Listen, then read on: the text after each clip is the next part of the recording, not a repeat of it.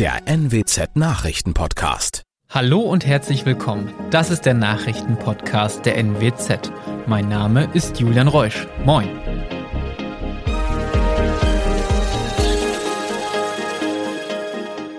Und das sind die regionalen Themen des Tages. Mehlnotstand für Pizzabäcker in Nordenham. Mediamarkt in Oldenburg öffnet wieder. Und Tauchergruppe will Nordsee von Geisternetzen befreien. Aufgrund des Krieges gegen die Ukraine ist das Mehl nicht nur in den Supermärkten knapp. Auch Pizzabäcker stehen vor einem Problem. Lars Krenzin von der Pizzeria Overland in Nordenham berichtet der NWZ, dass es auch im Großhandel aktuell schwierig ist, Mehl zu bekommen. Wann wieder Nachschub kommt, könne keiner sagen. Mit seinem jetzigen Bestand komme Krenzin zwar noch einige Wochen über die Runden, eine Entspannung der Situation sei aber nicht absehbar. Eine letzte Möglichkeit wäre es, sich mit anderen Gastronomen zusammenzuschließen. Dann könne man sich Mehl beispielsweise aus Italien liefern lassen. Dort sei die Situation aktuell noch besser. Diese Bestellung ginge aber nur tonnenweise. Mit Kolleginnen und Kollegen habe er diese Option bereits besprochen. Der Mediamarkt in Wechleu in Oldenburg öffnet wieder. Am Freitag, den 29. April, kommt es ab 10 Uhr zu einem größeren Zelt- und Lagerverkauf. Dieser wird dann täglich geöffnet sein. Dort sollen alle Bereiche des Elektronikhändlers vertreten sein. Parallel zu dem nun startenden Verkauf wird das Gebäude wieder aufgebaut. Aktuell geht man davon aus, gegen Spätsommer wieder den ganzen Markt neu eröffnen zu können. Das sagte Marktleiter Ivo Saric gegenüber der NWZ. Anfang März kam es zu einem immensen Wasserschaden in dem Gebäude. Eine defekte Sprinkleranlage hat über Nacht die gesamte Verkaufsfläche unter Wasser gesetzt. Die genaue Ursache für den Start der Sprinkleranlage wird nach wie vor untersucht. Jedes Jahr werden sie zur tödlichen Falle von Millionen von Meerestieren. Die Rede ist von sogenannten Geisternetzen. Fische, Schweinswale, Seehunde oder Kegelrobben verfangen sich in diesen Netzen, die sich von Fischkuttern losreißen oder absichtlich im Meer entsorgt werden. Eine Tauchergruppe von Ghost Diving Germany will nun die Nordsee von diesen Netzen befreien. In der ersten Maiwoche begeben sie sich dafür auf eine schwierige Mission vor den ostfriesischen Inseln. Während in anderen Meeren solche Aktionen bereits umgesetzt werden, ist es das erste Mal in der Nordsee. Der Grund dafür starke Strömung, trübe Sicht und die Gezeiten. Das alles ist selbst für erfahrene Taucherinnen und Taucher eine Herausforderung. Und das waren sie auch schon, die regionalen Themen des Tages. Wenn Ihnen unser Podcast gefällt, würden wir uns freuen, wenn Sie ihn auf der Plattform Ihrer Wahl abonnieren. Dann verpassen Sie auch keine aktuelle Ausgabe mehr. Weitere News aus dem Nordwesten gibt es wie immer auf NWZ Online. Und für die Nachrichten aus Deutschland und der Welt übergebe ich jetzt an unsere Kolleginnen und Kollegen aus Berlin. Vielen Dank und einen schönen guten Morgen. Ich bin Nicole Markwald und das sind heute unsere Themen aus Deutschland und der Welt. UN-Generalsekretär Antonio Guterres ist heute zu Gast in Kiew. Der Bundestag will einen Antrag zur Lieferung schwerer Waffen in die Ukraine beschließen und wir schauen auf klischeefreie Berufsorientierung beim Girls und Boys Day. UN-Generalsekretär Antonio Guterres versucht im Ukraine-Krieg weiter zu vermitteln. Er begann seine Vermittlungsverhandlungen am Dienstag in Moskau bei Kreml-Chef Wladimir Putin. Heute nun will Guterres in Kiew mit dem ukrainischen Präsidenten Volodymyr Zelensky sprechen. Tina Eck berichtet aus den USA. Eines der Hauptthemen bei Guterres Treffen mit Zelensky ist die Lage in Mariupol, wo ukrainische Truppen und Zivilisten von der russischen Armee eingekesselt sind. In Kiew ist auch ein Treffen mit dem ukrainischen Außenminister geplant. Anschließend reist Guterres an einen noch unbekannten Ort weiter. Spekuliert wird unter anderem über Mariupol. In Moskau hatte Putin eine Rolle der UN und des Roten Kreuzes bei der Evakuierung der Stadt nicht ausgeschlossen. Guterres hatte die russische Invasion kritisiert und eine Waffenruhe gefordert. Währenddessen gehen die Kämpfe in der Ukraine weiter. Die russischen Truppen konzentrieren sich weiterhin vor allem auf den Osten des Landes. Roman Schell berichtet aus der Ukraine. Die russischen Truppen stoßen im Donbass zwar voran, allerdings nur langsam. Die ukrainischen Behörden teilen mit, dass die Russen etwa 20 Quadratkilometer innerhalb eines Tages eingenommen haben sollen. Dabei werden immer neue Siedlungen und Städte im Zuge der Kampfhandlungen dem Erdboden gleichgemacht. Die Evakuierung von Zivilisten aus dem Kriegsgebiet kommt nur schleppend voran. Inzwischen bedroht der russische Präsident Wladimir Putin erneut den Westen. Er sagt, Länder, die sich von außen in den Krieg einmischen, werden die Antwort rasch erhalten. Auch im Bundestag wird heute die Unterstützung der Ukraine im Krieg gegen Russland erneut eine zentrale Rolle spielen.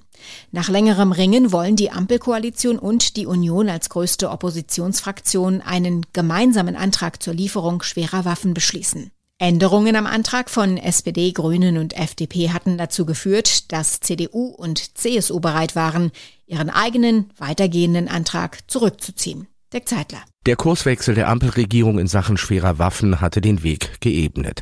Die Zusage von Verteidigungsministerin Lambrecht, Gepard Flugabwehrpanzer direkt aus Deutschland zu liefern und einige Textänderungen reichten CDU und CSU, um einen eigenen Antrag zurückzuziehen. Noch keine Einigkeit gibt es bei der Bereitstellung von 100 Milliarden Euro für die Bundeswehr in einem sogenannten Sondervermögen. So pocht die Union darauf, dass dauerhaft mehr Geld in den Verteidigungshaushalt fließt. Mädchen werden Krankenschwester, Jungs Autoschlosser oder genau andersherum mal in einen Beruf reinschnuppern und dabei nicht durch Geschlechterklischees eingeschränkt werden. Darum geht's beim heutigen Girls Day und Boys Day. Mädchen und Jungs sollen da gerade auch mal Jobs kennenlernen, die von ihrem Geschlecht sonst eher seltener gewählt werden. Allerdings verschieben sich die Vorlieben junger Frauen und Männer gerade. Ronny Thorau weiß mehr. Das Statistische Bundesamt hat aktuell zum Girls Day und Boys Day Zahlen zu den Vorlieben von jungen Frauen und Männern rausgegeben. Was hat sich da verschoben? Ja, da geht es um Ausbildungsverträge, also wirklich um Berufsanfängerinnen und Anfänger. Und da gibt's Berufe, die bisher eher wirklich selten von einem Geschlecht gewählt wurden, wo das jetzt aber häufiger passiert. Beispiel Friseurhandwerk. 2012 waren 12 Prozent der Auszubildenden da Männer, 2020 schon 31 Prozent. Oder auf der anderen Seite Landwirt, da ist der Frauenanteil der Landwirtinnen von 11 auf immerhin 21 Prozent gestiegen. Auch bei Truckfahrerinnen zum Beispiel von 3 auf 10 Prozent. Aber trotzdem gibt es weiter schon noch deutliche Geschlechterunterschiede. Ja, aber je weniger es eben eine Ausnahmeerscheinung in manchen Berufen wird, dass das vermeintlich ungewöhnliche Geschlecht sie wählt, umso normaler wird's vielleicht, dass alle Geschlechter die wählen. Und in manchen Bereichen, zum Beispiel im Einzelhandel oder in der Gastronomie, liegen Frauen und Männer schon ziemlich gleich auf. Eher liegen da sogar inzwischen die Männer leicht vorn. Allerdings jetzt zum Beispiel nicht vom dualen Ausbildungssystem erfasst werden, so Berufe im Sozial- und Gesundheitswesen, Stichwort Pflege auch, und da liegt der Frauenanteil schon noch weiter deutlich vorn. Wer jetzt als junger Mensch überlegt, wie er oder sie an den Traumjob kommt oder meistens eher überhaupt rausfindet, was der Traumjob sein könnte, was gibt es da für Tipps?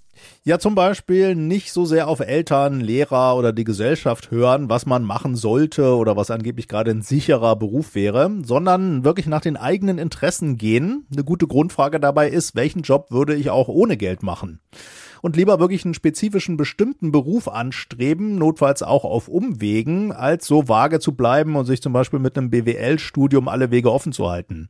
Denn Unternehmen suchen schon eher Menschen mit wirklich spezifischen Interessen und Kompetenzen.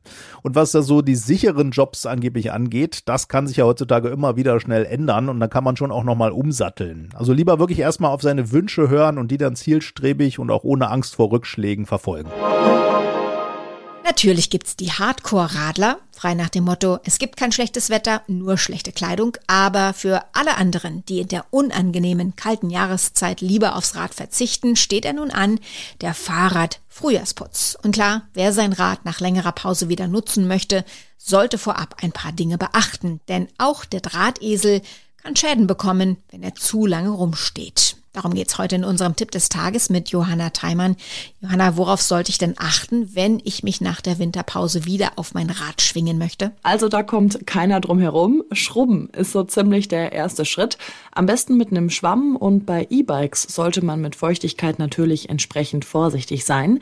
Dann sollte man sich die Bremsen anschauen, ganz wichtig. Da gibt's einen einfachen Test im Stand. Links abbremsen und das Rad anschieben. Und wenn das Hinterrad vom Boden abhebt, dann sind die Bremsen noch stark genug eingestellt. Genauso auch mit der rechten Bremse testen. Was ist mit den Reifen? Reicht es da einmal feste aufzupumpen? Reifendruck kontrollieren und aufpumpen, ja, dann fährt man auch leichter und sicherer. Aber ihr solltet auch darauf achten, dass die Reifenmäntel nicht zu spröde oder abgefahren sind. Mit abgefahrenen Reifen rutscht man nämlich ziemlich schnell auf Rollsplit aus. Der liegt ja im Frühjahr noch oft auf den Straßen. Und wenn man eh schon mal bei den Reifen ist, dann kann man sich auch gleich die Kette anschauen und im besten Falle ölen. Nichts ist nerviger als so eine quietschende Fahrradkette. Man kann einfach säurefreies Öl, zum Beispiel Nähmaschinen oder Schmieröl nehmen. Und Radfahren, auch nach langer Pause, verlernt man nicht, oder? Ja, stimmt. In der Regel verlernt man das nicht. In rund 80 Prozent der Haushalte gibt es laut Bundesministerium für Digitales und Verkehr mindestens ein Rad. Aber bevor es auf eine größere Tour geht, sollten Radfahrer eine kleine Proberunde drehen. Dann merkt man auch, ob genug Luft im Reifen ist oder ob ein Platten droht. Und besonders E-Bike-Fahrende, da ist man ja durchaus ein bisschen schneller unterwegs, sollten noch mal eine Runde drehen, egal wie gut man fahren kann. Und Helm nicht vergessen, ne? Da gibt es ziemlich stylische mittlerweile. Die Queen feiert in diesem Jahr Platin-Jubiläum. Seit 70 Jahren sitzt Königin Elisabeth II. nun schon auf dem britischen Thron. Offiziell gefeiert wird das erst in ein paar Wochen, aber ab heute können sich Royal-Fans schon mal durch die Regentschaft der Queen schlemmen. Zu ihren Ehren erscheint nämlich ein Kochbuch mit 70 Gerichten. Aus London berichtet unsere Korrespondentin Larissa Schwedes. 70 Gerichte quer durch die britische Geschichte und die der Queen. Was ist denn da so Leckeres dabei? Es geht auf jeden Fall sehr international zu. Die Kochbuchautoren haben sich nämlich von den britischen Botschaften im Ausland inspirieren lassen. So ist aus Madrid zum Beispiel ein Rezept für spanische Marmelade dabei und aus Islamabad ein grünes Fischcurry. Wer es noch etwas exquisiter mag, wird vielleicht beim Rezept für Wellington-Rind fündig, das hier auf britisch-malaysische Art zubereitet wird. Wie wichtig sind den Royals denn die Gaumenfreuden? Was essen die Queen, Charles und Co. selbst gern?